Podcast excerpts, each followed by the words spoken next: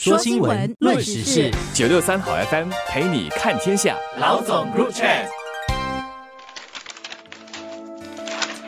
各位听众朋友们好，我是早报的永红，我是李慧玲。今天是星期三，我们来聊一聊从星期天到星期一二，在中国引起蛮大关注的一个新闻事件，发生在贵州。大家如果有看联合早报，或者其实你可能看一些社交媒体，你会看到了，贵州有一部大巴，它在星期天凌晨的时候在高速公路上侧翻，结果车祸导致二十七个人不幸遇难，二十个人受伤。也就是一个交通意外，一个大巴在高速公路上翻车。但是令很多中国人很愤怒的是，不是一个普通的意外。对，首先他们觉得很奇怪，凌晨两点到五点的时候，客运大巴啊不能上高速公路的。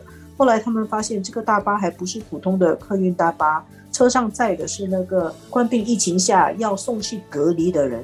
他们是要从贵州省的省会贵阳市，要开车三个多小时到另外一个地方去隔离。然后这些车上的人全部都是穿那个防护服。按照隔离的规格的话，大家就想象那个司机也要穿全身防护服，包到秘密，还要戴眼罩、面罩，驾驶的动作就会受影响，会引起很多的争议，包括批评得很猛，说这个是绝命隔离转运车。你上了这个车，结果是你跟你的家人是会天人永别。为什么在这种时候要转运，而且还可以违反交通规则？后来就有三个当地的官员道歉，然后下台了啦。这个事情的发生也是激起很多中国民众对于中国的防疫清零政策的批评。大家就觉得说啊，这个疫情已经两年多三年了。世界很多国家都已经在开放，可是中国还在坚持清明，然后还有这样高压的防疫。现在是中共二十大十月要举行，好像二十大要举行之前还抓得更紧，引起蛮多的抱怨吧。我想贵州的隔离转运客车的这个事件，我看到一些国际的媒体也在报道这个事情。这整个是跟大家关注中国的清零政策是有关的。他会回到一个问题，就是这个时候中国为什么还在坚持清零？中国这样的做法，它也有它的原因，但是它确实面对很大的压力。可能这一次的事件是一个爆发点，但是我们最近看到新疆也好，西藏也好。好几个地方，他在处理确诊的病例，整个方式我们看到的一些报道都引起一些不满。然后我们也不知道个别中国的一些地方，真正是不是有一些群体事件因为这样而发生。我们再回想一下，像上海算是中国治理水平比较高的地方。当时候，因为要他们叫静默管理，也给大家留下很深刻的记忆。对于在上海发生整个管理的状况，之前其实还有包括云南的那些地方，我们其实也谈过，中国的整个治理水平其实是不统一的。当中国说它还是一个发展中国家，我想有很多的层面其实都会反映出这样的情况。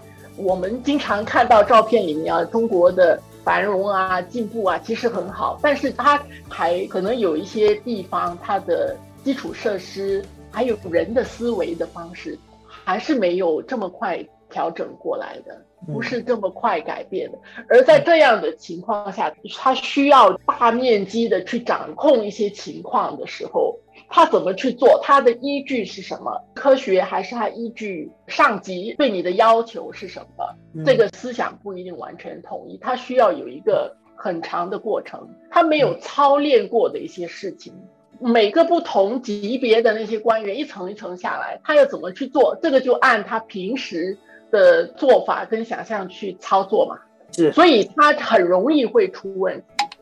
他处理事情的手段，他们有的知识储备不够多，而我觉得中国往往我们看到他做的最好的地方，动作很整齐的地方的那些大场面，他是能够做的。但是那些是经过多少次的操练，他的指示是非常清楚，这些是要操练的。但是你在这个之外的这么多的人，这么多不同的发展阶段。不同的处境，他不可能用一个方式，所以很容易会出错。你从另外一个角度来说，为什么中国很坚持清零？他也不能够想象他自由放任，他放开会是怎么样的？因为他放开，肯定也会乱。啊，是我同意你这个。我们现在看到，在高压的这种防疫政策，在清零政策之下，我有二十七个人半夜被转运，然后呢就发生车祸，变成人命的伤亡。